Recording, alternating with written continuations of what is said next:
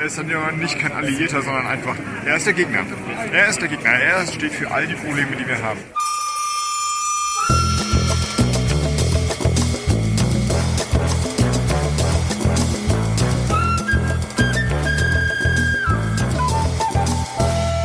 Hallo und herzlich willkommen zu einer neuen Ausgabe der Medienwoche, dem wöchentlichen Medienpodcast mit mir, Christian Mayer von der Welt und Stefan Winterbauer von Media. Schönen guten Tag. Ja, hallo. Wen, hallo, wen haben wir da gehört? Es war Robert Habeck. Hast du es erkannt? Ja, natürlich. Natürlich, er ist der Gegner. Und wer ist der Gegner? Der Gegner Donald ist Trump. Donald Chepediah Trump. Nein, er heißt nicht Chepediah. Hat er überhaupt ein Mittelname? Ich weiß es nicht. Ist auch egal. Stimmt. Ja. Äh, äh, da sind wir jetzt schon ganz schnell drin in unserer Schnellrubrik. Sollen wir das so schnell machen? So, sollen wir das so schnell machen? Eigentlich ein bisschen ungewohnt, oder? Normalerweise labern wir immer noch so rum und dabei ja, sind wir. Wir könnten noch kurz anmerken, vielen Dank an die Kollegen von Turi 2, die bringen ja immer so eine Edition heraus, ähm, also so ein, so ein Jahrbuch stimmt ja nicht, weil das häufiger im Jahr erscheint, aber eine Agenda 2020 in diesem Fall, da haben die 20 Podcasts aufgelistet, denen Sie gerne zuhören. Die Kollegen von Turi 2 äh, und wir sind dabei. Das ist fein, ja, vielen Dank hierfür. Wir sind aufgelistet zwischen dem Deutschlandfunk und Haider und die Entscheider. Und ich glaube, das ist genau, da sind wir genau am richtigen Platz, oder? Der Lars Haider, der Chefredakteur des Hamburger Abendblatts, ist damit ja, gemeint. Ja, ja, genau. Aber jetzt schnell in unsere Schnellrubrik. Äh, kann das weg? Äh, ja. Es gab ein bisschen Hassel mal wieder äh, in diesem Twitter und im sonstigen Social Media über Robert Habeck, äh, Co-Chef der Grünen, vielleicht ihr hm, Kanzlerkandidat, man weiß es noch nicht so genau. Ähm, und der war beim äh, World Economic Forum in Davos mit ganz vielen anderen wichtigen Menschen und auch da war Donald Trump US-Präsident und hat eine Rede gehalten und es war halt eine Trump-Rede. Er hat sich in erster Linie selbst gelobt und alle anderen so ein bisschen abgewatscht und auch fürs Klima eigentlich keine freundlichen Worte gehabt. Und die deutschen Journalisten, die da waren, zumindest zwei, äh, nämlich jemand von der Tagesschau und jemand von ZDF, haben dann die Gelegenheit genutzt, Robert Habeck dazu zu fragen, der auch da war, äh, was er von der Trump-Rede hält. Und ähm, da war zuerst in der Tagesschau, äh, wurde äh, Habeck dann im O-Ton gebracht, dass er die Rede ganz schlimm fand und doof und überhaupt. Und äh, eine Kollegin vom ZDF, die für heute da gearbeitet hat, hat aber für äh, den Instagram-Account äh, Habeck auch mit, mit dem Telefon noch interviewt. Ja, die hat den so getroffen, irgendwie so auf dem Gang und gesagt, hallo, hallo Herr Habeck, was halten Sie von der Trump-Rede? Und äh, wenig überraschend fand Habeck die Trump-Rede schlecht. Es sei vielleicht die schlechteste Gerede gewesen, die er je gehört hat, hat er gesagt. Und alles ganz schlimm und bla. Und er hat sich auch so ein bisschen die Frage selber gestellt gleich. Also er, ähm, die, die, die Journalistin hat ihm praktisch das Handy vor die Nase gehalten und hat Habeck gleich angefangen zu reden. Ja, wenn Sie mich jetzt fragen, was ich davon halte, dann ist das so und so. Also praktisch. Naja, wahrscheinlich hat sie ihn vorher kurz gefragt, darf ich Sie mal was zu Donald Trump fragen? Das wirkte so, nicht ne? so. Es wirkte, ja doch, ja gut. er wusste gleich, worum es geht. Ja, äh, die, nee, sie hat so gefragt, haben Sie die Trump-Rede gesehen?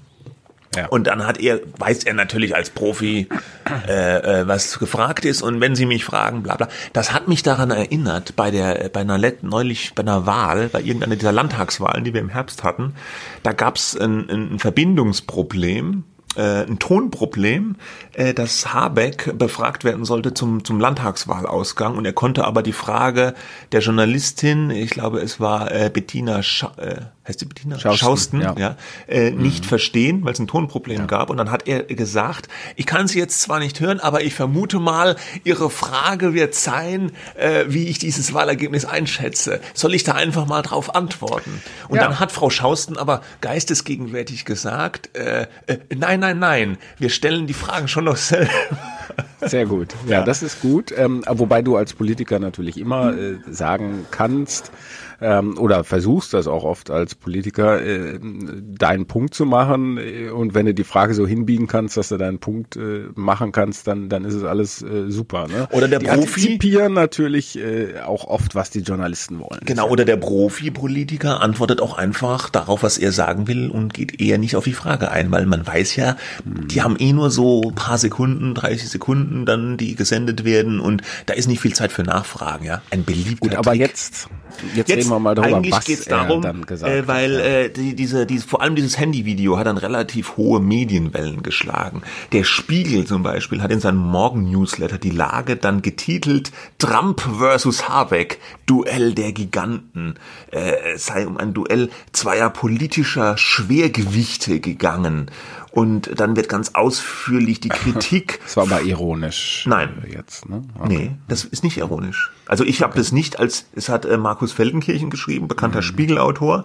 Äh, da steht die Lage am Morgen, Trump versus Habeck, Duell der Giganten. Ich persönlich kann da jetzt keine Ironie erkennen. Naja, Und dann schreibt er, in Davos kam es zum Duell zweier politischer Schwergewichte. Donald Trump gegen Robert Habeck. Donald Trump in der Welt und Robert Habeck in Deutschland vielleicht. Ne? Ja, ja, aber trotzdem. Also ich, zumindest wenn er es ironisch gemeint hat, ist es ein bisschen problematisch zu erkennen. Naja, Können auch andere, fragen. andere haben groß berichtet. Ich habe auch eben gesagt, habe aber auch in der Tagesschau und wir haben uns so ein bisschen gefragt, ich, ist es eigentlich okay, weil es äh, öfters, es gibt ja diese Kritik, die Grünen seien zu überrepräsentiert, gerade in den öffentlich-rechtlichen Medien. Und jetzt geht zum Beispiel auch die Tagesschau hin und Trump hält eine Rede und dann ist der Grünen-Chef da und dann fragt man den einfach und sendet das in der Tagesschau. Äh, Ich weiß nicht, ich habe da auch keine abschließende Meinung dazu. Ich weiß nur, ich habe das gesehen zufällig und habe bin darüber so ein bisschen gestolpert. Ich habe gedacht, hä, wieso fragen Sie jetzt eigentlich den, den Habeck? Hätten Sie jetzt jeden gefragt oder war, waren auch andere Politiker da? Oder muss man überhaupt einen Politiker fragen, was er von der Trump-Rede hält? Kann man nicht einfach auch dann sagen, der Trump war da und hat das und das gesagt? Ich weiß nicht, was meinst du? Äh, ja, ich habe da schon eine Meinung dazu. Ich glaube, es wäre ähm, eine Meldung und legitim zu Angela Merkel zu fragen und das in der Tagesschau zu zeigen, weil sie sozusagen auf Augenhöhe mehr oder weniger mit Trump ist. Und es ist natürlich trotzdem auch legitim, äh, Robert Habeck oder einen Politiker einer anderen Partei zu fragen. Ich glaube nur, dass die Tagesschau nicht das richtige Format dafür ist. Die Meldung ist erstmal die Rede von Trump gewesen. Darüber kann man berichten. Dann kann man natürlich auch sagen, wir möchten jetzt auch noch ein paar Reaktionen dazu haben. Aber wenn ich es richtig gesehen habe, war das halt nun die einzige Reaktion. Das war natürlich Ja, genau. ähm, äh, die, die sozusagen gesendet wurde. Vielleicht wurden ja noch andere gefragt und die haben gesagt, "Nö, keine Ahnung oder "Hm, nicht schlecht. Wenn jetzt zum Beispiel, Entschuldigung, bin etwas erkältet, wenn jetzt zum Beispiel einer gesagt hätte, ähm, hervorragende Rede, mm, interessant, äh, kommt darauf an, wer es dann gesagt hätte, ja, aber auch das hätte man vielleicht dann, wenn man sagt, wir machen einen kleinen Block zur Reaktion zu dieser wichtigen Rede, ähm, äh, dann hätte man ein, ein kleines Potpourri von Reaktionen, also zwei bis drei, halt schon senden müssen. So wirkt diese Stellungnahme, generiert sie natürlich wieder eine eigene Meldung, weil die so stark ist, diese Aussage von Habeck, dass man sagt, das schafft uns wieder eine neue. Ähm, äh, Meldung als als Folgeberichterstattung im Grunde vollkommen journalistisch okay. Ich glaube nur, dass äh, man vielleicht noch eine zweite Meinung hätte senden können, wenn man sie denn gehabt äh, hat. Ja? Ja, hat man wahrscheinlich nicht gehabt. Auf jeden Fall ist da wieder so ein bisschen dieses Bild. Ich bin mir selber auch gar nicht sicher, ob das so stimmt, diese, diese, diese Aussage, dass grünen Politiker in öffentlich-rechtlichen Medien überrepräsentiert sind. Ich bekomme das manchmal so gesagt, ah, da sind da so viele Grüne drin, sagen manchmal Leute. Und ich sage, ich weiß gar nicht. Aber das ist mir jetzt so einfach aufgefallen, ja. Und auch das, das, das mit dem, mit dem Heute-Video, das ging dann relativ viral. Das hat schon eine große Aufmerksamkeit bekommen. Äh, äh, da kann jetzt der Habeck ja gar nichts für, ja. Wenn ein Politiker von einem Medium gefragt wird, da sagt er halt was, ja. Also der, der äh, kann da nichts dafür Nein, und der kann da hat nichts halt dafür, seine Meinung. Ich finde aber, äh, es ist vielleicht nicht so super schlau gewesen jetzt, den zu fragen, wie du wie du sagst, man hätte vielleicht dann so einen kleinen Blog machen können, mehrere Meinungen oder wenigstens zwei, drei oder, oder von Das ist jetzt das. Journalistische. Ja, ne? ja, ja. Ich bin mir auch nicht sicher, aber das ist jetzt gar nicht so unbedingt unser Territorium. Aber ich bin mir auch nicht sicher, ob ich seine Aussage, er ist der Gegner, er ist der Inbegriff des Bösen, äh, ob ich das so als Politiker so deutlich sagen würde. Ja, Ähm, da, deswegen ist- hat er sich ja auch, was, äh, deswegen ja, hat er sich ja mhm. auch bei Twitter zurückgezogen, weil dann manchmal die Gäule so ein bisschen mit ihm durchgehen. Ne? Ja, weil wer ist der Gegner? Was ist das überhaupt? Gegner? Ja, vor allem, er hat ja gesagt, es ist kein Alliierter, ne, sondern er ist der Gegner, weil die Amerikaner waren ja immer sind so Bündnispartner und so, ja. Und mhm. Trump ist halt jetzt nicht so der, der, der, der beliebte und tolle, den man gerne hat. Ja. Okay. Ist ja, auch, ist ja auch vollkommen okay. Ja. Ich empfehle in diesem Zusammenhang übrigens ähm, den Dokumentarfilm Das Forum. Ist in der vergangenen Woche in der ARD ausgestrahlt worden. Ein Dokumentarfilm. Ähm, da hat ein, ein bekannter Dokumentarfilmer Markus Vetter heißt er, glaube ich, ähm, über äh, zwei Jahre hinweg das Weltwirtschaftsforum in Davos beobachtet. Da sind fantastische Szenen drin, äh, Gespräche, wo Trump zum Beispiel mit sehr vielen CEOs von Unternehmen an einem Tisch sitzt und die stellen sich ihm alle vor und da sagen, super Arbeit machen Sie hier, Herr Mr. President. Ähm, zum Beispiel der ehemalige Chef von SAP ähm, und äh, ganz intime Einblicke. Der brasilianische Präsident ist da und dann sieht man wie ihn verschiedene Leute versuchen so ins, ins Gespräch zu bringen über die Umwelt ähm, mhm. und und wie, wie der da einfach alles weglächelt und sagt, ey, was wir machen ist total wichtig für die Umwelt und wir sind ganz weit vorne. Das ist ähm, ein sehr sehr guter Film. Ah ja, das interessant. Wirtschaftsforum und eben nicht nur ein, ein einseitiger Film, äh, der jetzt sagt, oh, da treffen sich die Mächtigen und Bösen, die entscheiden, wie die Welt jetzt aufgeteilt wird oder wie sie noch mehr verdienen können. Das ist ist, ähm, ist recht vielschichtig und ist sehr gut gelungen. Das sehr gut, Forum okay. Ja. Und damit enden wir diesen Themenkomplex. Nächstes ja. Thema, auch so ein bisschen wieder, ja, ein Aufreger in Anführungszeichen. Es gab diese Woche die Meldung, die eigentlich Privatsache ist, aber dann doch irgendwie öffentlich, weil er nun mal eine öffentliche Person ist. Frank Plasberg, ARD, Talkmoderator von Hard Aber Fair, ist krank. Äh, gute Besserung an dieser Stelle. Es ist auch nicht so ganz ähm, äh, was äh, Banales, sondern er hat ein, wie es heißt, das, äh, die ARD hat es selbst per Pressemitteilung mitgeteilt. Deswegen kann man das auch sagen, einen temporären Ausfall des rechten Gleichgewichtsorgans sein Ohr sei durch ein lange zurückliegendes Knalltrauma vorgeschädigt und deswegen kann er für einige Wochen nicht die Sendung moderieren. Die Ärzte haben ihm Ruhe verordnet und äh, er bekommt eine Vertretung, nämlich vor Susan Link wird jetzt ein paar Mal hart, aber fair moderieren. Zuschauer der ARD äh, oder des Fernsehens kennen sie vielleicht schon. Sie ist Moderatorin des ARD Morgenmagazins und der WDR Talkshow Kölner Treff. Und die ARD meldet das natürlich, weil es nicht bei jemandem wie Blasberg äh, merkt man ja, ja, nächstes Mal kommt hart ab Fair dann äh, am 27. Januar und da steht da nicht der Blasberg, sondern die Frau Link.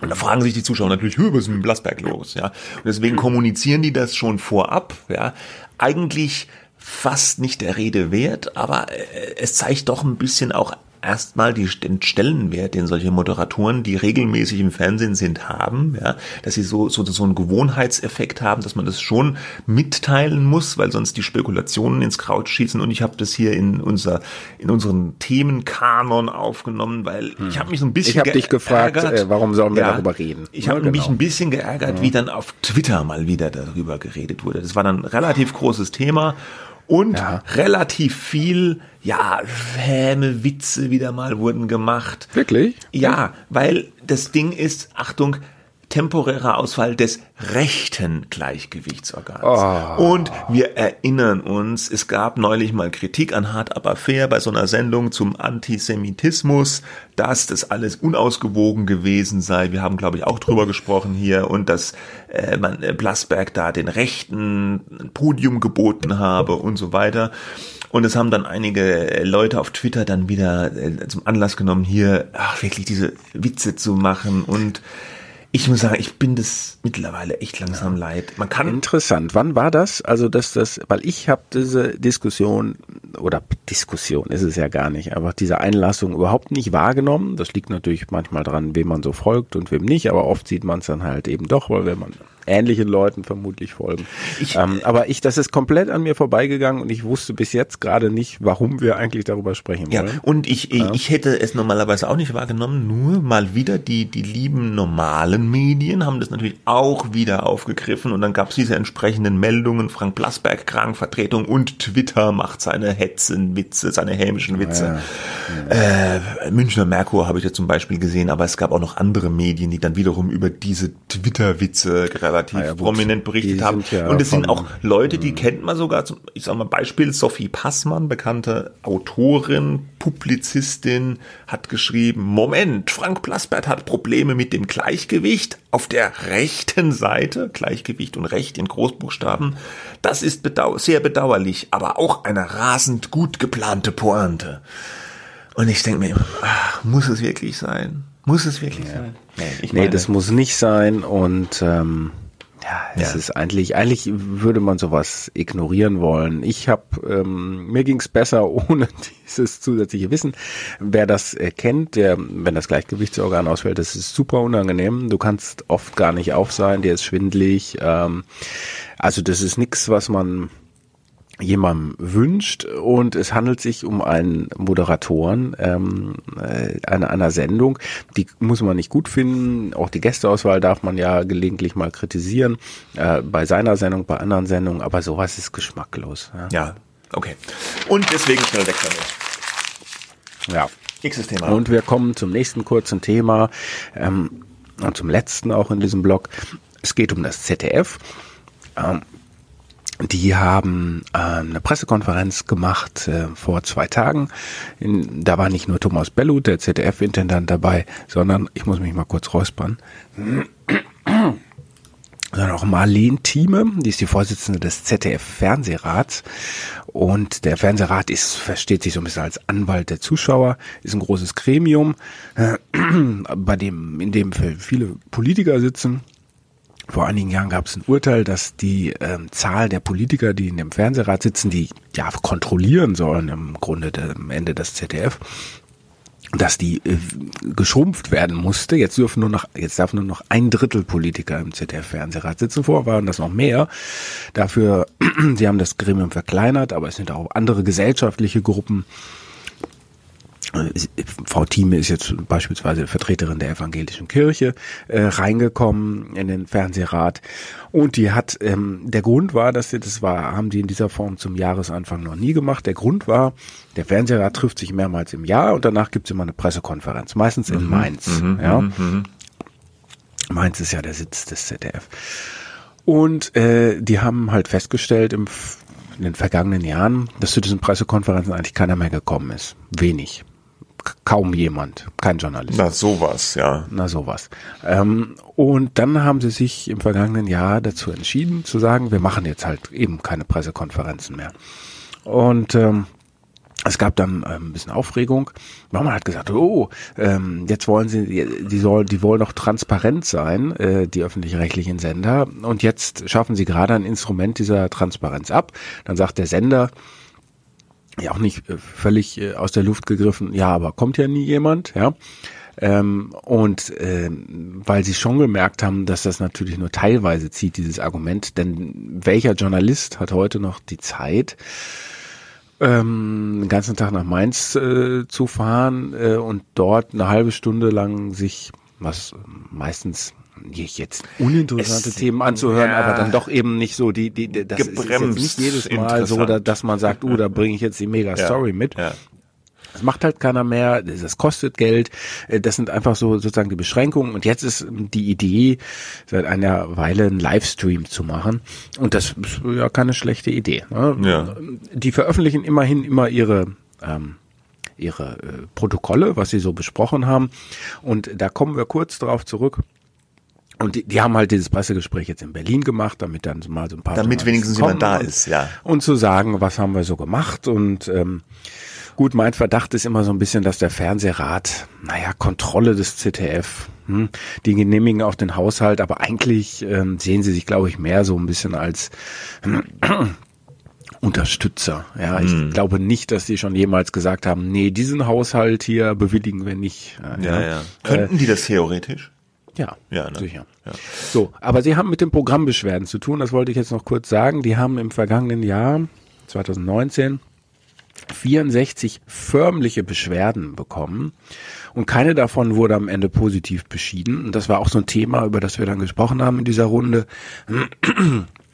Ähm, also ähm, die beraten dann darüber und da gibt's verschiedene Stufen. Dann schreibt manchmal auch der Intendant äh, Bellut noch einen Brief an diesen Leser oder Zuschauer oder Zuschauerin. Ähm, und äh, am Ende muss man dann sagen, ist das jetzt sozusagen die Beschwerde gerechtfertigt oder nicht? Ähm, in keinem Fall ist die Beschwerde äh, sozusagen als gerechtfertigt angenommen worden. Aber ähm, heißt nicht, dass es nicht mal passieren könnte, mhm. aber ist natürlich auch äh, als Verhältnis 64 zu 0 jetzt auch nicht so überzeugend. Ich wollte nur eine Beschwerde kurz, damit man einen Eindruck hat, worum es geht. Ähm, da hat sich jemand beschwert darüber, dass in der Sendung Maybrit Illner die Grundsätze von Unabhängigkeit, Sachlichkeit und Objektivität äh, verletzt worden seien im Jahr 2018. Es seien nämlich zu viele Vertreter der Partei Die Grünen Aha, zulasten anderer Parteien wie der äh, AfD bevorzugt eingeladen worden. Ich, ich komme da jetzt auch drauf, weil du das Thema ja, ja eben hattest. Ja, ja. Ja, Und die Antwort des Intendanten war dann, Grundlage des Vorwurfs ist die Auswertung des Redaktionsnetzwerkes Deutschland, wonach Robert Habeck, Bundesvorsitzender vom Bündnis 90 Die Grünen, mit 13 Auftritten am häufigsten zu Gast in den verschiedenen politischen Talkshows von ARD und ZDF gewesen sei. Ihr macht die, bei Media diese Auswertung mhm. übrigens auch, ne? Ja, ja, Schon genau. länger als das Redaktionswerk Deutschland. Und daraus, so weiter jetzt nun der Intendant, ziehe der Beschwerdeführer zu Unrecht den Schluss, dass dass Politiker der AfD insgesamt von allen öffentlich-rechtlichen Sendern ungerecht behandelt worden seien. Diese Schlussfolgerung könne der Intendant auch im Hinblick auf andere ZDF-Informationssendungen nicht teilen. Und dann geht es darum, dass es viel in der Innenpolitik um die AfD geht und grüne Vertreter äh, häufiger zu Gast bei Merbrit Illner gewesen sind, weil ein Bruch der Regierungskoalition eine neue Bundesregierung mit grüner Beteiligung ermöglicht hätte und so weiter und so fort. Ja. Und dann heißt es, ähm, der Beschwerdeführer hat trotzdem seine Beschwerde aufrechterhalten und dann wird das beraten nochmal. Hm im, im Fernsehrat. So, das sind so vielleicht mal so ein ganz interessanter Einblick in, in den Sinn und Zweck dieses Fernsehrates. Aber ich glaube, die könnten sich schon noch ein bisschen mehr öffnen. Ne? Die haben sich jetzt ein bisschen verbreitert ja. in der Zusammensetzung und jetzt wollen sie vielleicht einen Livestream machen. Aber ich glaube, den Zuschauern und den Beitragszahlern muss noch ein bisschen deutlicher gemacht werden, dass da auch Beschwerden, Probleme, Konflikte auch tatsächlich mal ausgetragen genau. werden und nicht nur wegmoderiert. Also genau, ja? also der Eindruck ist ja jetzt so ein bisschen da, es ist ein Papiertiger, ja, man kann da Beschwerden einreichen, aber äh, es entsteht der Eindruck, ich reiche eine Beschwerde ein, aber die wird dann im Regelfall abgewiesen und wenn sie nicht abgewiesen wird, dann sagt der Fernsehrat vielleicht du, du, du, ja, und ähm, hat aber auch keine wirklichen Konsequenzen. Ne? Also ja. äh, eigentlich müsste man das Ganze ein bisschen neu strukturieren, neu denken, dass es tatsächlich irgendeine Form der Sanktionierung gibt. Ich wüsste jetzt auch nicht welche.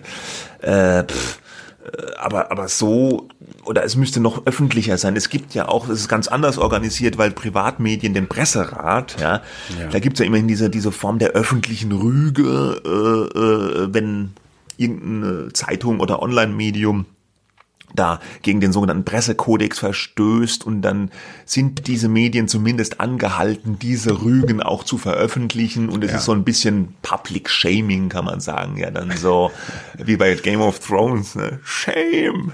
Ja. Äh, also es ist dann nicht so angenehm, vielleicht, wie man als Medium so eine Rüge veröffentlichen muss und und es gibt ja da könnte man sich, Rüge wenigstens. Ja, ne? und es gibt auch Rügen, ja genau ja. und mhm. äh, immer wieder und ähm, sowas vielleicht könnte man dann auch beim Fernsehrat so ein bisschen mit, mit einer, versucht wird öffentlich zu sagen, der Fernsehrat rügt jetzt aber hier dieses und jenes, äh, diese und jene Sache aufgrund von einer Beschwerde und es wird dann auch veröffentlicht und wird dann auch in so einem Livestream oder über eine Pressekonferenz ein bisschen, ja, ich will jetzt nicht sagen populärer aufbereitet, aber ein bisschen leichter verdaulich aufbereitet. Ähm, ich glaube, die Medien würden darüber auch dann berichten, ja, weil wenn, weil wenn, wenn du immer das Gefühl hast, die machen da Beschwerden, aber es passiert ja eh nichts, ja, dann, dann wird halt, ist auch das Interesse nicht so da. Ne? Nicht nur, dass es in Mainz ist, äh, sondern auch generell. Ja, was der Fernsehrat, was will der denn? Ja, so. Also das wäre vielleicht was, wo man. Vielleicht sollte man auch überhaupt könnte. mehr kommunizieren, dass es sowas gibt. Ne? Ja, wir ja, wissen klar. das und wir wissen auch, dass es diese Entscheidung gab, diese gerichtliche, äh, zu sagen, ihr müsst weniger Politiker, nehmt da mal ein paar Politiker weg. Frau Thieme hat dann auch sehr gelobt, dass seit, seit es weniger Politiker sind, sei die Debatte innerhalb des Fernsehrates geerdeter. Aha, naja. Ja, gut. Naja, gut. Okay. Okay. das ist der Fernsehrat. Kann er weg? Kann weg. Kann weg. Kommen wir zum ersten etwas größeren Thema für diese Woche. Äh, Der DLD war wieder in München. DLD, das steht für Digital Life Design. Und das ist ja, was ist denn das? Äh, Das ist ein Kongress, eine Messe, ein Event, äh, was maßgeblich, oder was heißt maßgeblich, was veranstaltet wird von Hubert Burda Media, dem Medienhaus aus München.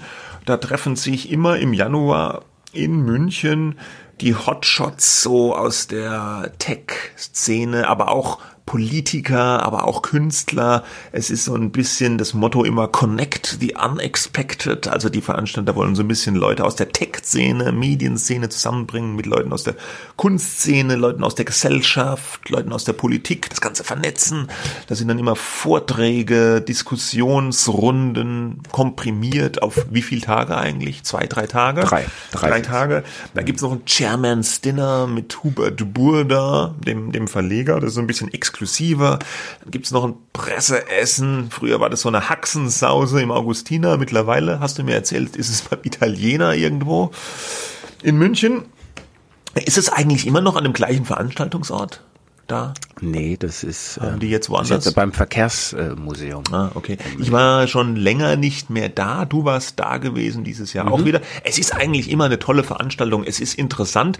Die haben auch immer hochkarätige Leute, gerade so aus der äh, Internet. äh, Technik-Szene, super äh, Leute da, da war Mark Zuckerberg war schon da zum Beispiel oder äh, Eric Schmidt, damals noch der Google-Chef, äh, weil auch der Termin extrem geschickt gelegt ist, weil kurz danach, kurz nach dem DLD ist das World Economic Forum in Davos, wo die eh alle auch hinreisen und die machen dann oft noch so einen kurzen Stopover in München. Äh, magst du mal ein Glas Wasser holen, oder? Geht's wieder? Ich habe ich hab Bonbon, Wasser. Hast ein Bonbon? Alles. Tut mir leid für die. Nee, ja, nee, ist kein Problem. Ja. Nein, alles gut. Gut.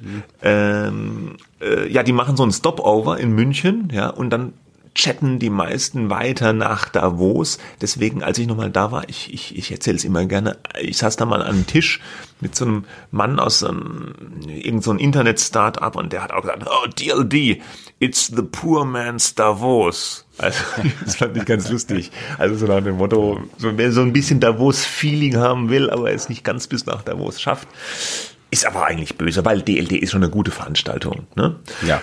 Ist ähm, wie immer eine gute Veranstaltung gewesen.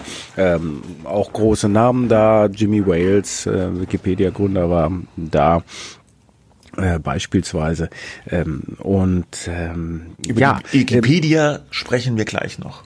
sprechen wir gleich noch und ähm, ich ich erzähle mal so ein bisschen, glaube ich, die Hauptthemen. Es waren eigentlich zwei große Themen, kann man so sagen, die in diesem Jahr virulent waren. Das war einmal, hat sich so ein bisschen fortgezogen vom vergangenen Jahr, die Macht der Plattformen, also der Digitalkonzerne, Facebook, Google, äh, Twitter, Microsoft, Amazon, Apple ähm, und ähm, und der Klimawandel.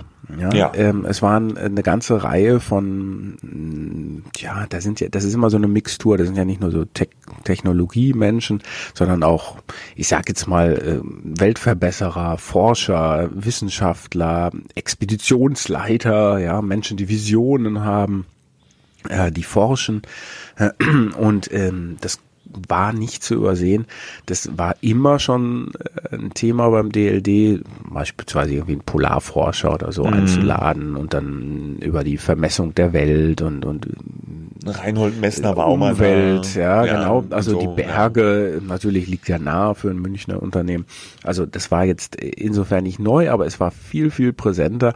Und jetzt beispielsweise bei dem Klimawandelthema hatten sie ein Panel, wo so sieben Personen da waren, so Macher und Macherinnen, die erzählt haben, wie es, was für Möglichkeiten es gibt, ähm, also dem Klimawandel zu begegnen. Aber Greta ähm, war nicht da, ja. ne? Das muss Nein, man sagen. Greta war die nicht war da. aber in die fährt Davos. gleich nach Davos äh, durch. Ne? Die braucht halt auch ein Ähm, bisschen länger, weil sie nicht chattet. Ja. Ja. Richtig. Und ähm, einer der Hauptredner zum Klimawandel war ähm, Jeremy Rifkin, der ähm, US-Autor, der noch gerade ein Buch geschrieben hat, äh, Green New Deal und der hat ja maßgeblich Angela Merkel äh, mitberaten, wie man sozusagen dem Klimawandel begegnen kann, was für ein Programm man auflegen muss und der sagt auch, wir müssen sofort weg von den fossilen Brennstoffen. Das war eine sehr eindringliche Rede, sehr interessant. Und, und äh, wenn du sagst Green New Deal, Mhm. Ursula von der Leyen war, glaube ich, auch da, oder? Na, sie hat abgesagt, so, äh, weil sie an der Libyen-Konferenz, äh, Ah, die gleichzeitig in Berlin stattgefunden hat.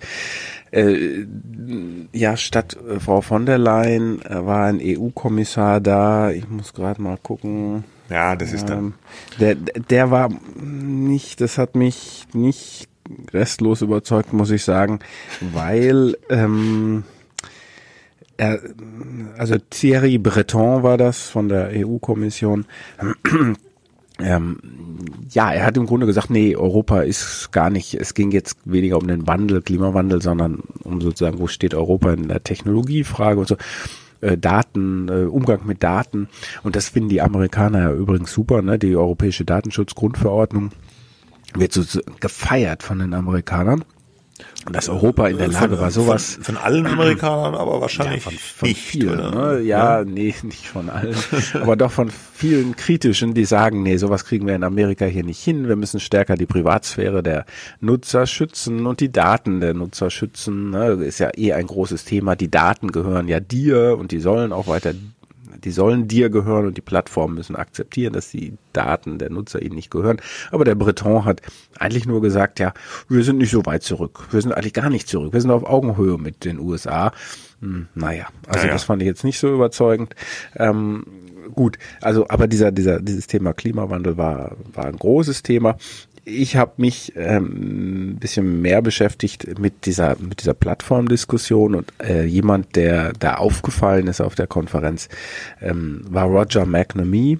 Das ist ähm, ein, ein, einer der frühen Pioniere im Silicon Valley.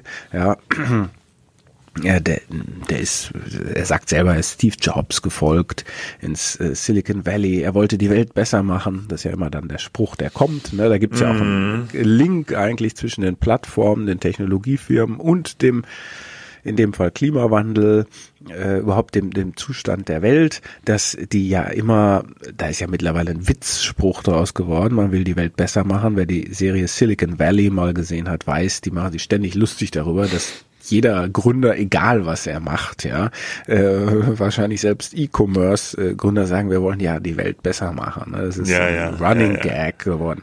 Aber man hat ihm das irgendwie, der ist äh, schon ein bisschen älter, ähm, ich schätze mal so um die 60, der hat einen Anzug mit Krawatte getragen, was ja schon eher un, ähm, ungewöhnlich ist für Das finde ich mittlerweile so ganz, äh, finde ich. Mhm. mittlerweile schon ganz angenehm, wenn die sich mal ordentlich anziehen, die Leute da.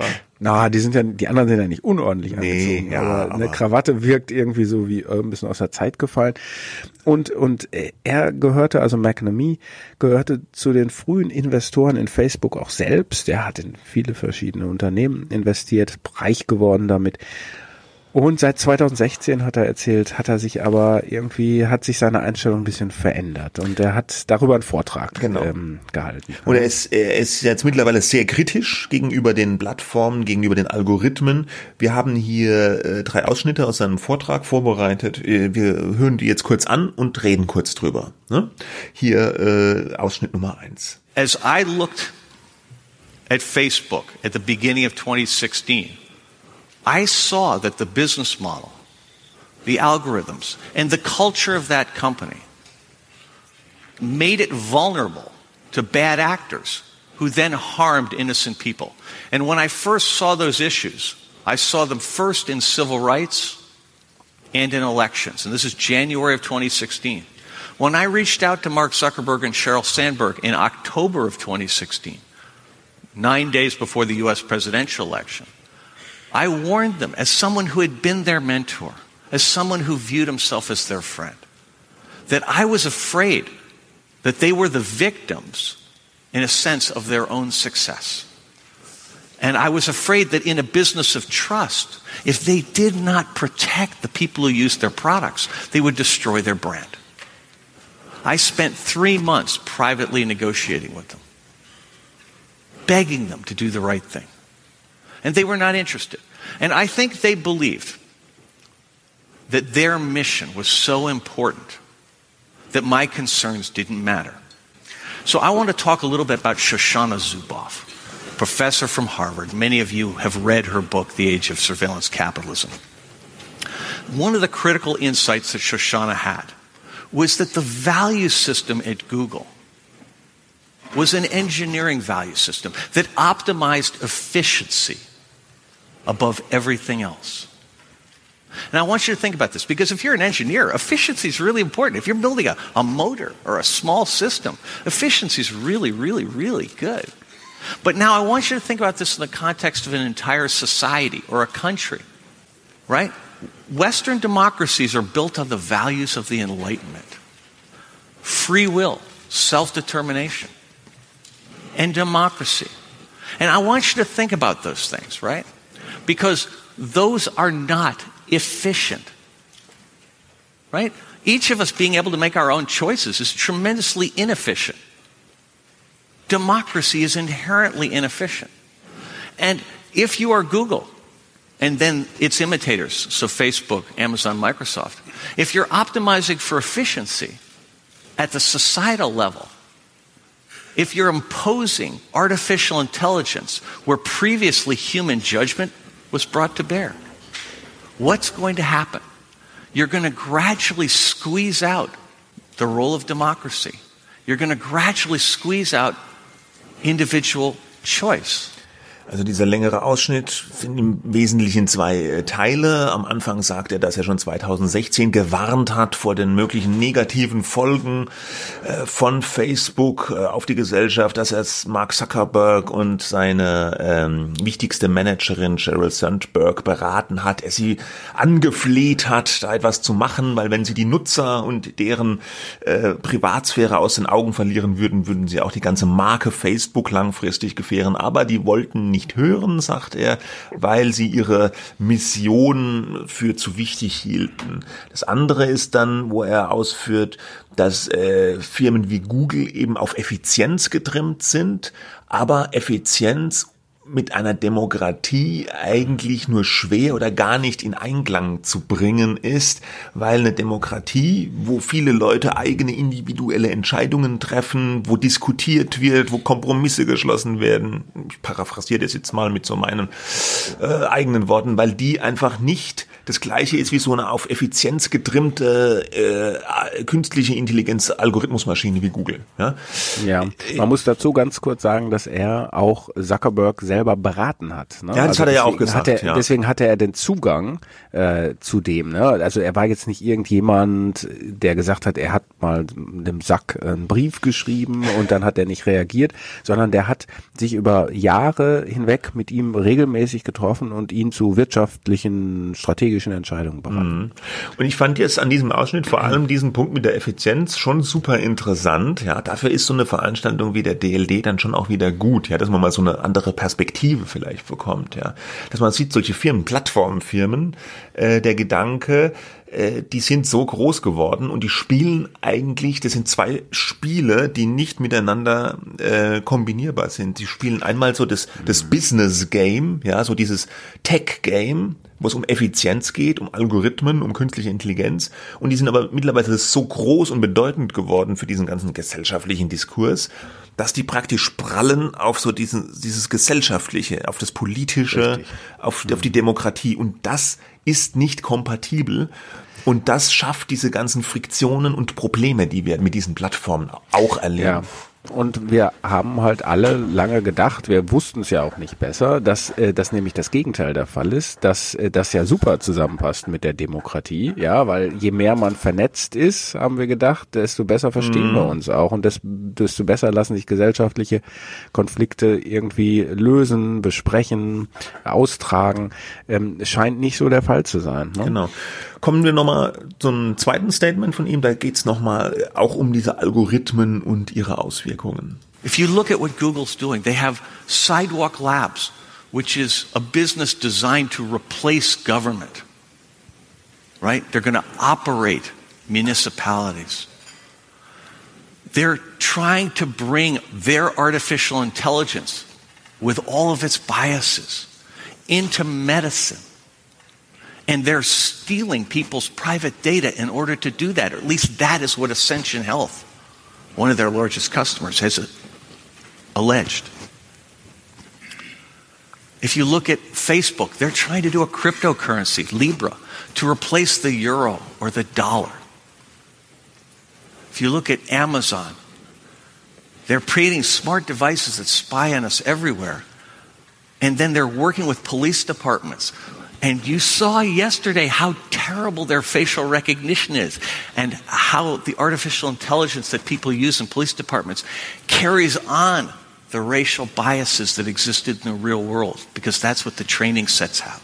That's not what technology should be doing.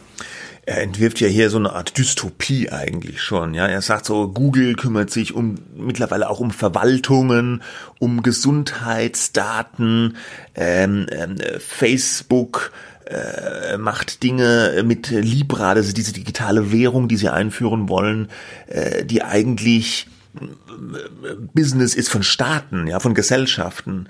Und äh, Amazon mit den ganzen Alexa-Geräten würde einen abhören in den Wohnungen. Man weiß nicht so genau, was damit passiert. Und äh, die Essenz ist eigentlich diese Privatfirmen, die auf Gewinnmaximierung hin organisiert sind, die dringen hier in einen Bereich ein, in dem sie nichts zu suchen haben, sagt er. Ne? Nämlich in den Bereich, der eigentlich von Gemeinwesen, von Staaten organisiert ja. wird. Ja, und er, er hat selber ja auch in dem ersten ähm, Ausschnitt war das, glaube ich, das Buch von Shoshana Zuboff zitiert und die hat diesen Begriff des Surveillance Capitalism, ähm, der Überwachungskapitalismus geprägt. Das ist ja auch schon, muss man sich mal vor Augen führen, ähm, krass. Also er ist nicht der einzige ähm, sozusagen dieser dieser Kritiker, ja, und das ist das Bemerkenswerte, dass äh, das Kritik gab es immer schon, aber dass das jetzt deutlich lauter wird, dass auch die Zuschauer beispielsweise Standing Ovations, stehende Ovationen nach äh, der Rede von von ähm, von ihm, von McNamee hatten ähm, und bei offiziellen Vertretern von Facebook eher Mühe geklatscht wird.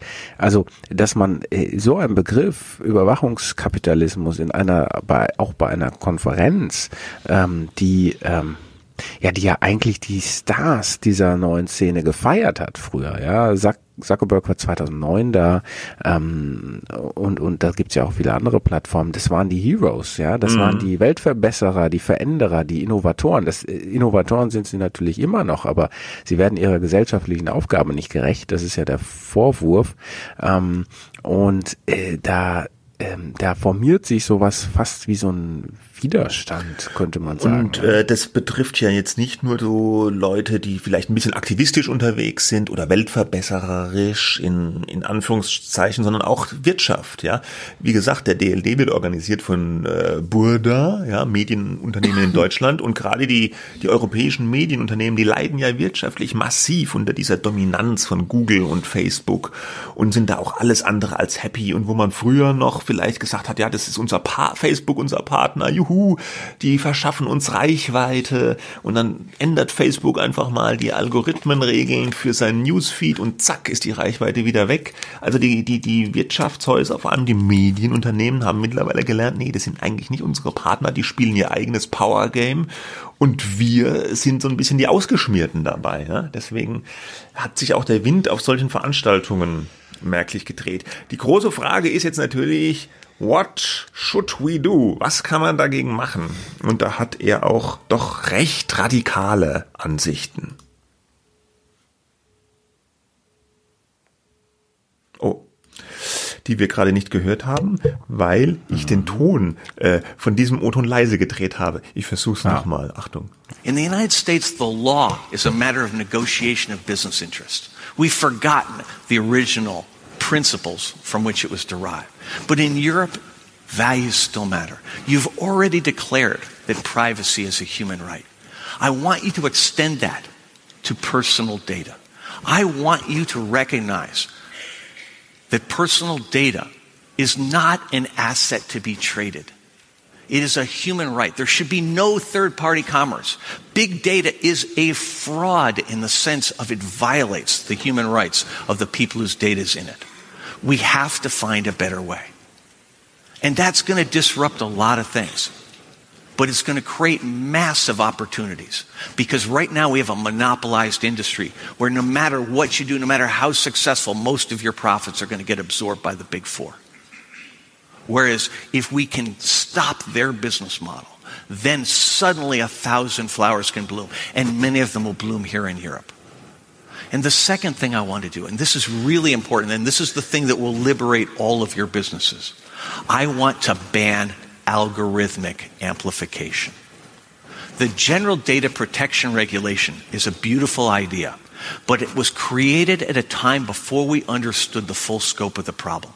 So it attacks the symptom.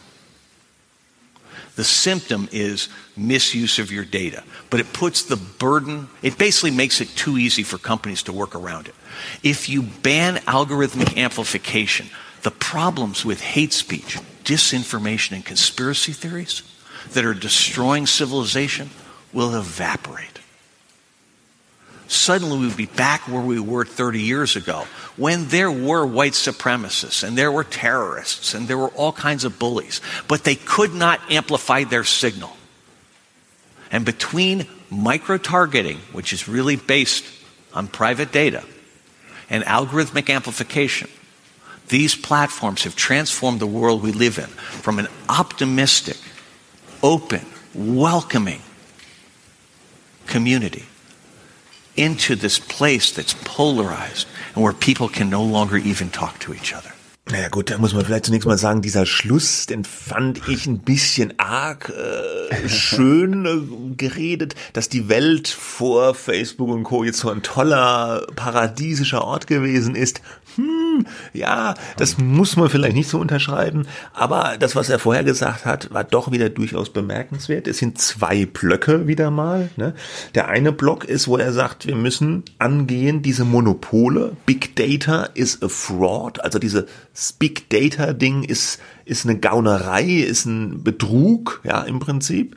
Äh, äh diese Monopolgeschäfte, äh, die müssen aufgebrochen werden und dann können die anderen Geschäfte auch wieder ähm, äh, prosperieren. Das ist so ein bisschen das, was wir eben auch schon gesagt haben. Die, das die, ist natürlich auch das, was man den Leuten auch sagen muss. Man kann nicht ja. einfach nur sagen, ihr müsst es abschaffen und dann ist es halt weg, sondern es braucht ja Geschäftsideen. Das ist ja. natürlich ja. das Besondere dann auch dieser Leute, der ist ja am Ende des Tages Investor gewesen, aber er kennt Geschäftsmöglichkeiten. Mhm. Ja?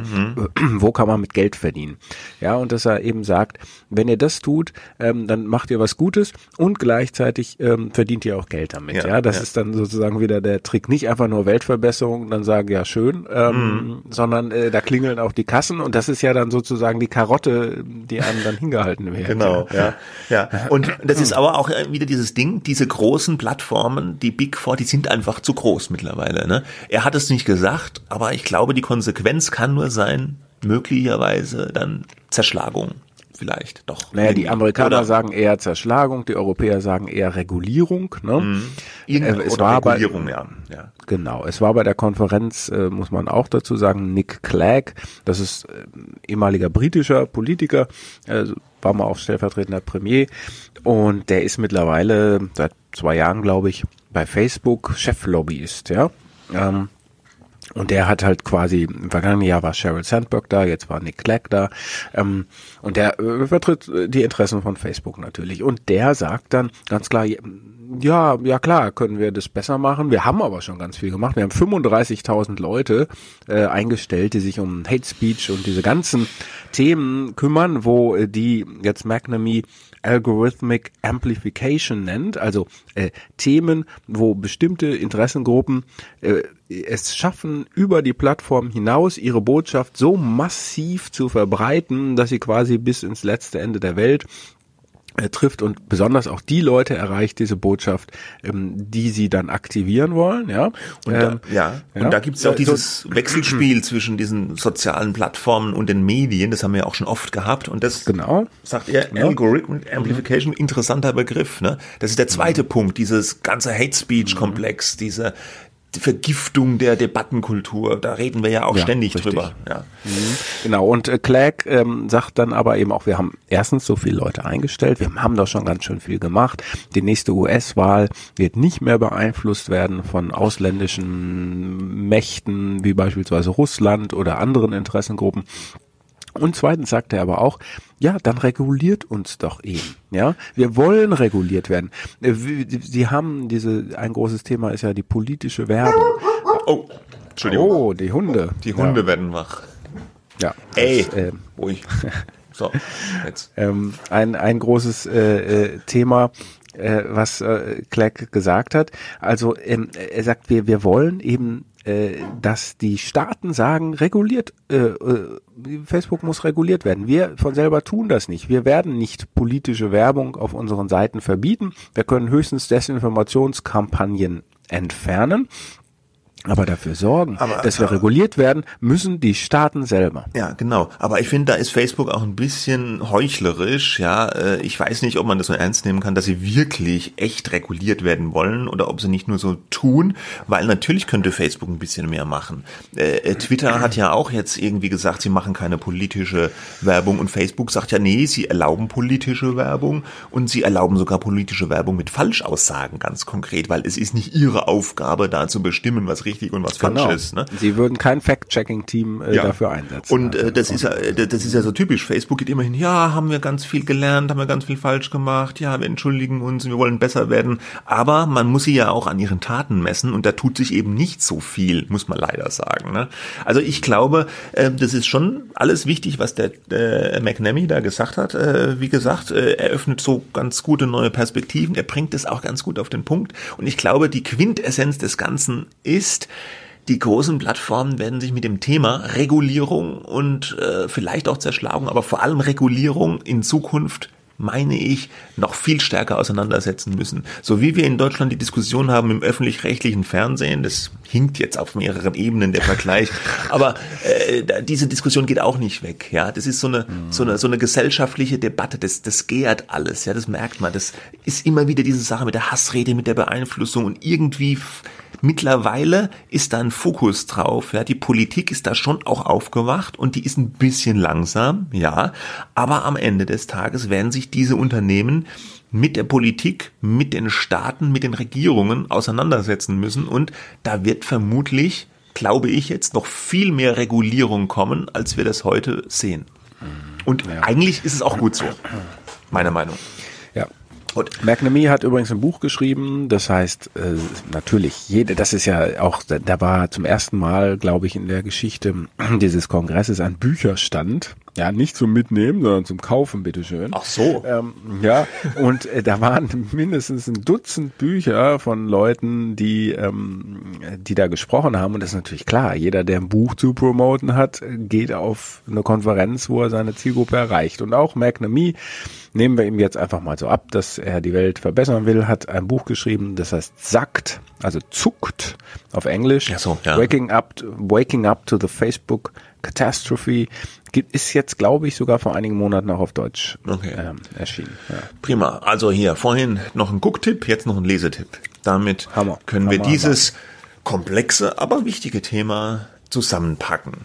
Jetzt haben wir noch ein schönes Interview und zwar, du hast gesprochen mit einer Kollegin von dir, äh, nämlich mit der Ich habe mit äh, Christina Brause gesprochen, die Genau. ist bei uns Redakteurin bei der Welt, ähm, äh, Redakteurin für Investigation und Recherche und die hat in der Welt am Sonntag die am vergangenen Sonntag erschienen ist, ähm, ein Titelthema geschrieben. Das ist immer unsere Strecke, wo wir uns über drei oder vier Seiten mit einem besonderen Thema auseinandersetzen. Sie hat über mehrere Monate lang sich mit der Wikipedia beschäftigt, also dem Online-Lexikon.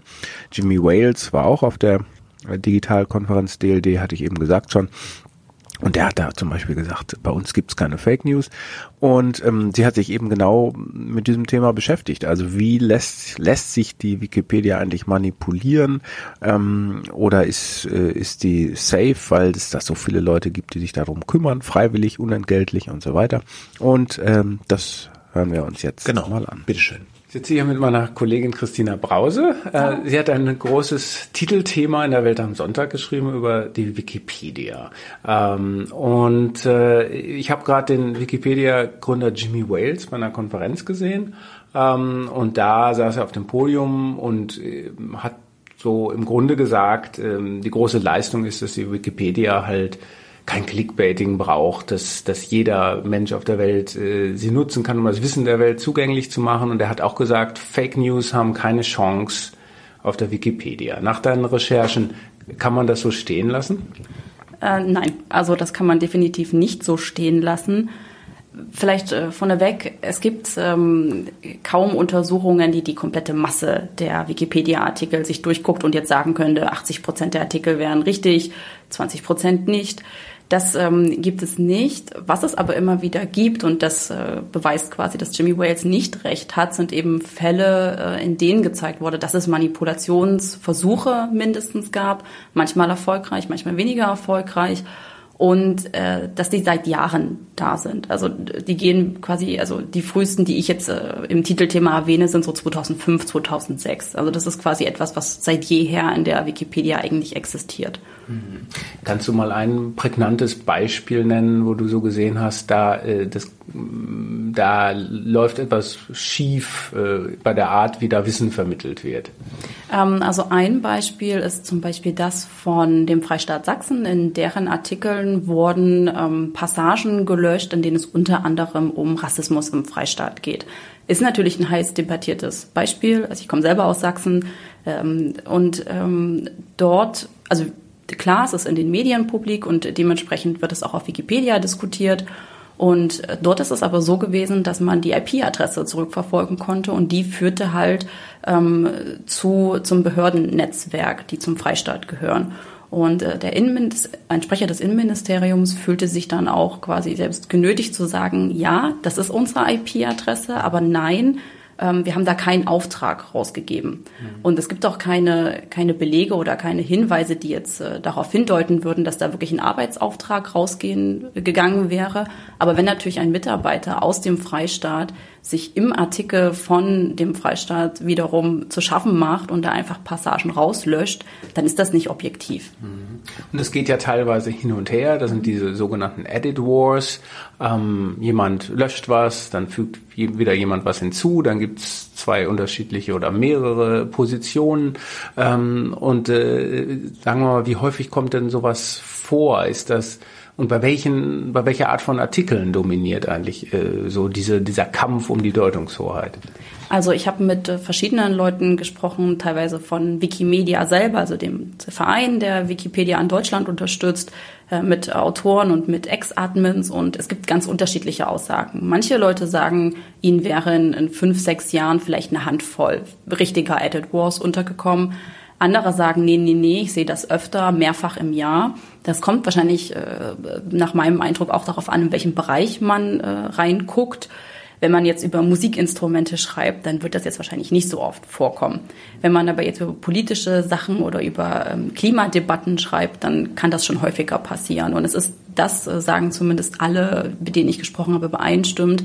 Es ist schon eher so, dass alles, was in der in der Gesellschaft debattiert wird, wird auch bei Wikipedia also heiß debattiert und führt dort eher zu einem Edit War als andere Bereiche. Mhm.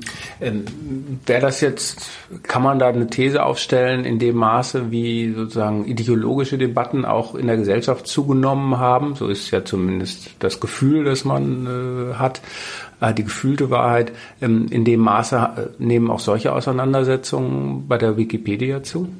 Ähm, also ein äh, Wikipedia-Autor hat mir das zumindest gefühlt, äh, also der schon seit, äh, ich glaube, was hat er gesagt, 2007 oder so editiert, also schon recht lange, dass er sagt, er hat schon das Gefühl, es hat zugenommen. Es ist aber mitunter auch einfach der Ton, der ein bisschen rauer geworden ist. Das ist aber nicht nur mit der gesellschaftlichen Debatte erklärbar. Ähm, er war zum Beispiel selber Ex-Admin und hat gesagt, ähm, es ist einfach auch so, wenn man seit zehn Jahren oder länger in der Wikipedia aktiv ist, dann hat man vielleicht nicht Lust, die gleichen Debatten immer wieder in der gleichen Breite zu führen. Also wird man vielleicht einfach ein bisschen dünnhäutiger, schmallippiger und dann kommt es auch manchmal schneller zu einem raueren Ton und das schaukelt sich dann auch gerne mal hoch. Mhm. Ähm, vor ein paar Jahren erinnere ich mich, dass es Artikel darüber gab, wie die Wikipedia mehr für kommerzielle Zwecke eigentlich missbraucht wird. Ähm, jetzt scheint es mehr in Richtung, du hattest eben Klima als Thema genannt, Ideologiekämpfe zu gehen, weltanschauliche Positionen. Äh, Gibt es da eine Verschiebung oder ist beides gleichzeitig ähm, ein Thema und natürlich auch dann am Ende ein Problem für, für die Wikipedia?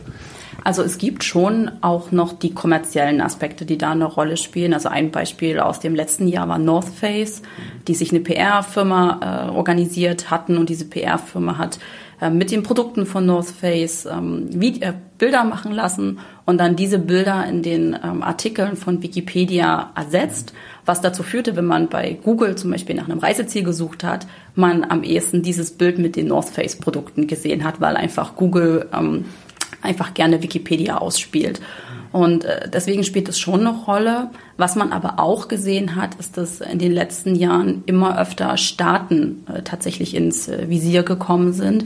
Also das Beispiel ähm, Sachsen hatte ich ja schon erwähnt, wo man aber jetzt sagt, da stand jetzt nicht der Staat dahinter. Es gibt aber noch weitere Beispiele. Also beim Flug MH17 wurde einfach ein Artikel editiert, wo dann drin stand, die Ukraine hätte das Flugzeug abgeschossen und man konnte ebenfalls anhand der IP-Adresse nachweisen, dass das ähm, quasi in Regierung, also zu einem staatlichen ähm, Medienkonzern führte, der der Regierung gehörte auch da wieder der, der Fall, man weiß nie oder man kann nicht sagen oder einfach behaupten, der Staat hätte das in Auftrag gegeben. Das kann auch wirklich einfach ein überzeugter Mitarbeiter gewesen sein, der das von sich aus gemacht hat. Man weiß es nur nicht und das ist das Problem. Mhm. Jetzt kann man natürlich hergehen und sagen, Wikipedia ist so ein soziales Experiment eigentlich, das ja auch für sich genommen Erfolg hat. Es ist mhm. meistgenutzt, ja. eine der meistgenutzten Webseiten der Welt.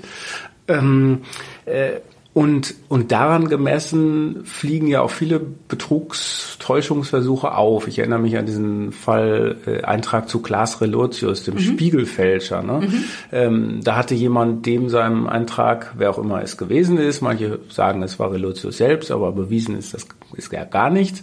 Manche sagen, ähm, äh, und am Ende, da, da, da wurde eine Webseite verlinkt, in, die es gar nicht gab. Mhm. Äh, die betraf sogar die Welt, ja, also wo ein angeblicher Artikel in der Welt zitiert wurde.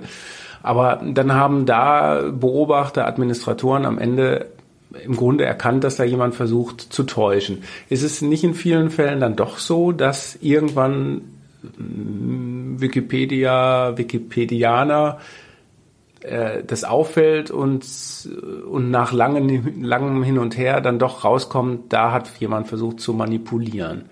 Ähm, also will sagen, siegt am Ende die Weisheit der Masse nicht doch in vielen Fällen. Kann sein, muss aber nicht. Also ein Beispiel ist, das äh, schon bestätigt, ist auch äh, Fukushima. Also gerade äh, kurz nach äh, Fukushima gab es auch heftige Debatten äh, in der Wikipedia-Community zu diesem ganzen ähm, ähm, Unfall. Und das hat sich mit den Jahren ein bisschen beruhigt. Das heißt, wenn man jetzt auf den Artikel guckt, ist er deutlich ausgewogener, als er zum Zeitpunkt der Katastrophe war. Wenn man aber sich zum Beispiel anguckt, ähm, die israelische Zeitung Haaretz hat zum Beispiel ähm, aufgedeckt oder mit aufgedeckt, ähm, dass es, äh, dass sich 15 Jahre lang in dem englischsprachigen Artikel zum KZ Warschau einfach eine falsche Angabe an Todesopfern gehalten hat und die basiert auf einer ähm, rechten Verschwörungstheorie, die quasi sagen soll, also es wurde behauptet, 200.000 nicht jüdische oder überwiegend nicht jüdische Polen wären auch vergast worden. Und es gibt keine historisch haltbaren Hinweise darauf, dass es dort Gaskammern überhaupt gegeben hat. Und die Zahl der Opfer ist laut des Wikipedia-Artikels, ähm, ich glaube, das Zehnfache höher gewesen, als es normalerweise von Historikern angenommen wird. Mhm.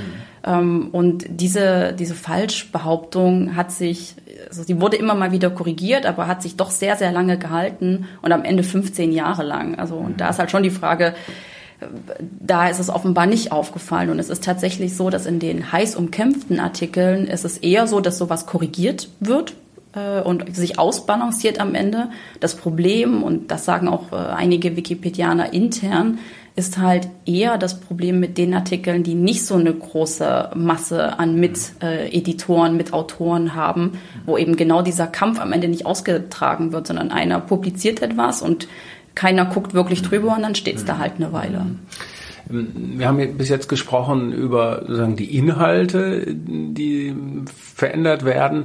Ähm, jetzt gibt's ja Wikimedia, du hast es eben schon erwähnt, das ist eine Stiftung, glaube ich. Also in Amerika ist es eine Stiftung, in Deutschland ist es ein Verein. Ja, der Verein, und die sind sozusagen Eigentümer mhm. der Wikipedia. Wie einflussreich sind die denn? Oder anders gefragt, haben die eigentlich eine Agenda? Also die bezeichnen sich nicht als Eigentümer. Es ist tatsächlich eher so, dass sie ihre Rolle darin sehen, die Community äh, zu unterstützen. So wird das immer äh, gesagt. Ähm, und die organisieren Treffen, äh, die Wikicon zum Beispiel. Die ähm, nehmen auch Gelder, die zum Beispiel durch die Spenden eingenommen werden, aber in Deutschland zum Beispiel auch durch Vereinsmitgliedsbeiträge und äh, geben die in Projekte wieder an die Community raus, indem dann zum Beispiel ähm, Workshops organisiert werden. Aber die bezahlen auch ihre Mitarbeiter davon. Was die schon machen, äh, ist so eine Art Community-Pflege, dass die immer mal nachfragen, was fehlt euch, wo drückt euch der Schuh. Ähm, Gleichzeitig muss man auch sagen, die Community hat schon eine gewisse Macht gegenüber diesem Verein. Mhm, mhm. Also die können nicht gegen die Community arbeiten. Aber nicht alles, was, die, was der Verein macht, gefällt wiederum der Community. Also als zum Beispiel die Wikipedia letztes Jahr aus Protest gegen die Urheberrechtsreform in der Europäischen Union ähm, einen Tag lang abgeschaltet wurde, haben die zwar eine Umfrage auf Wikipedia gemacht oder unter der Wikipedia-Community, da haben aber gar nicht so viele mitgemacht. Und am Ende, auch das, äh, als ich bei der Wikicon jetzt im Herbst in Wuppertal war, haben das von sich aus nochmal Autoren angesprochen und fanden das schon, also kritisieren das bis heute, weil sie sagen, wir wollen ja eigentlich ein, ein, eine Enzyklopädie sein und nicht Politik betreiben. Hm. Also eigentlich sollte der Auftrag unpolitisch sein, mhm. aber ähm, es gibt halt eben dann doch in dem Fall Genau, die Wikimedia ja, sagt genau. halt, wir setzen uns für freies Wissen ein und deswegen müssen wir auch bei sowas protestieren und nicht jeder in der Community äh, stimmt dazu. Ja. Und äh, abschließend gefragt, wo siehst du denn jetzt die größten Herausforderungen eigentlich? Wir haben schon äh, gesagt, äh, die Reichweite ist ja äh, sehr groß und es mhm. ist ja nicht so, dass es jetzt weniger wird, ja. Ähm, und, und was müsste man eigentlich tun? Was haben deine Gesprächspartner auch gesagt, um die äh, relevant zu halten und äh, dass sie eben nicht Spielball von, von vielfältigen Interessen wird, Wikipedia?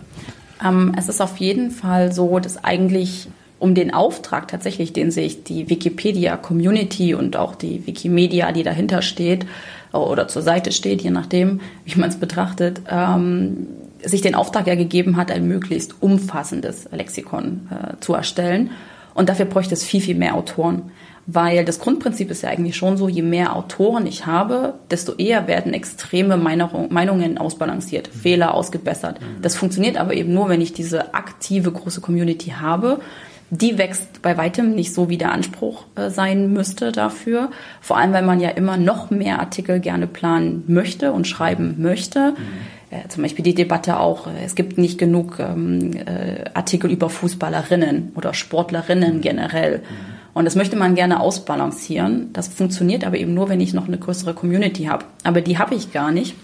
Und wenn ich aber noch mehr Artikel schreibe und gleichzeitig die alten Artikel immer updaten muss, pflegen muss, dann ist das ein Problem, was aktuell nicht stemmbar ist. Das heißt, die haben, wenn du so willst, auch ein Personalproblem. Die haben absolut ein Personalproblem. Das liegt halt auch daran, äh, auch das wurde auf der Wikicon angesprochen, dass ähm, neue Leute abgeschreckt werden, weil eben mitunter ein sehr rauer Ton mittlerweile herrscht. Mhm. Ähm, sind halt junge Autoren, die fangen dann manchmal an, dann werden die einmal richtig zusammengepfiffen, wenn sie was nicht so machen, wie es eigentlich gemacht werden soll, weil sie sich vielleicht auch nicht die Regularien durchgelesen haben. Und dann hören die halt wieder auf. Frauen sind auch ein bisschen abgeschreckt dort, weil schon immer wieder auch das Problem äh, aufkommt, von wegen sie würden ähm, äh, in ihrer Meinung nicht bestärkt oder wenn sie halt einen Artikel über Frauen schreiben wollen, dass das dann äh, wieder gelöscht wird. Ähm, und gleichzeitig, das, also quasi neben der Community als Baustelle, hat man halt auch noch das Problem, dass Sprachassistenten wie Alexa und Siri Informationen von äh, Wikipedia nutzen und ähm, das aber ja natürlich nicht also es ist nicht geheim, aber es ist auch nicht wirklich transparent. Und jemand, der zu Hause in seinem Badezimmer oder Wohnzimmer Alexa nach einer Info fragt und dann vielleicht eine von Wikipedia bekommt, weiß gar nicht, dass diese Info von Wikipedia kommt. Was mhm. zum einen dazu führt, dass derjenige gar nicht einschätzen kann, wie seriös ist jetzt diese Quelle tatsächlich, ähm, weil ich ja diese ganzen Quellbelege, die ich auf Wikipedia selber habe, gar nicht angucken kann in dem mhm. Moment. Mhm. Es ist aber auch zum Schaden von Wikipedia selber, weil wenn ich gar nicht weiß, dass ich diese Informationen gerade nur bekommen habe, weil es Wikipedia gibt, dann bin ich A, gar nicht dazu angehalten, vielleicht bei Wikipedia doch mal selber mitzumachen. Mhm. Und ähm, die Spendenbanner-Aufrufe auf Wikipedia selber gehen dann auch ähm, fruchtlos an mir vorbei. Mhm. Ja. ähm, Medienkompetenz ist ja immer wichtig. also, also äh, aber wenn man jetzt sozusagen deine äh, Geschichte gelesen hat ähm, und, und an dich als Autorin gefragt, kann man jetzt noch einen Artikel bei der Wikipedia le lesen und, und denken, jetzt fühle ich mich rundum äh, informiert oder ist das, ähm, ist, wie viel Skepsis ist jetzt angebracht? Wie, wie siehst du das für dich persönlich? Ähm, also ich, doch, man kann Wikipedia-Artikel noch lesen. Ähm, ich tue das ja privat auch. Also ja. wenn ich jetzt irgendwas mal schnell im Urlaub äh, google, wird auch mir Wikipedia oben angezeigt. Und ähm, per se das zu nutzen ist auch gar nicht das Problem. Ähm, das Hauptproblem ist, dass viele normale Nutzer gar nicht wissen, wie Wikipedia funktioniert. Also ich bin überrascht, dass nach so vielen Jahren und obwohl es das einzige große Nachschlagewerk ist, was wir gerade haben, ähm, viele Leute auch aus meinem Umfeld gar nicht wissen, wie die Wikipedia funktioniert. Dass mhm. jeder mitschreiben kann, auch ohne sich anzumelden, das ist einfach immer noch vielen Leuten nicht klar. Und die lesen sich den Artikel durch, aber gucken sich diese mhm. Quellen mhm. eigentlich gar nicht an. Und äh, das sollte man vielleicht doch öfter mal machen und noch besser halt noch eine zweite Quelle konsultieren. Also gerade bei bei wichtigen äh, Dingen einfach doch noch mal äh, eine zweite Quelle nachschlagen oder weitersuchen bei Google, ob man nicht noch eine andere Quelle dazu findet. Also lesen ja, ähm, aber bitte mit Skepsis, ja, mit gesundem Menschenverstand. Und, und selber denken. Ne? es liegt eigentlich irgendwie auf der Hand, aber trotzdem, ja. du sagst es ja, die Enzyklopädie ist irgendwie tot, ja, und äh, jetzt äh, braucht es natürlich dann sozusagen trotzdem auch den mündigen Leser. Ja. Ja, Exakt. ganz vielen Dank für deine Zeit. Bitte. Ja. Ja, sehr interessant, Christian im Gespräch mit der Kollegin. Oh, ich habe den Namen schon wieder vergessen. Christina Brause. Ich entschuldige mich hier in aller Kein Problem. Und der Artikel ist natürlich auf unserer Online-Seite äh, zu lesen. Genau, ja. und wir verlinken den in den Show Notes, auch wenn sich, glaube ich, kein Schwein für die Show Notes interessiert. Habe ich neulich mal in so einer äh, Podcast-Umfragenauswertung ähm, äh, gehört, gelesen, die äh, keiner, äh, keiner guckt die Show Notes an. Aber wir machen Aber sie es natürlich. Es ist gut, dass wir sie haben. Wir machen sie natürlich trotzdem. Und damit war es das. Es war eine lange Folge, aber es waren auch komplexe Themen. Es waren schwierige Themen, die uns und die Medienwelt und auch alle anderen bewegen. Wir freuen uns über Feedback unter Medien-Woche at welt.de und unter medien-woche at media.de.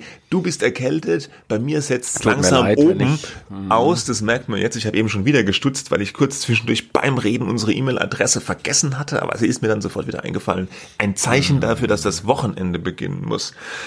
Wir verabschieden uns und wünschen alles Gute. Schönes Wochenende, ja. bis nächste Woche. Bis bald. Tschüss. Tschüss.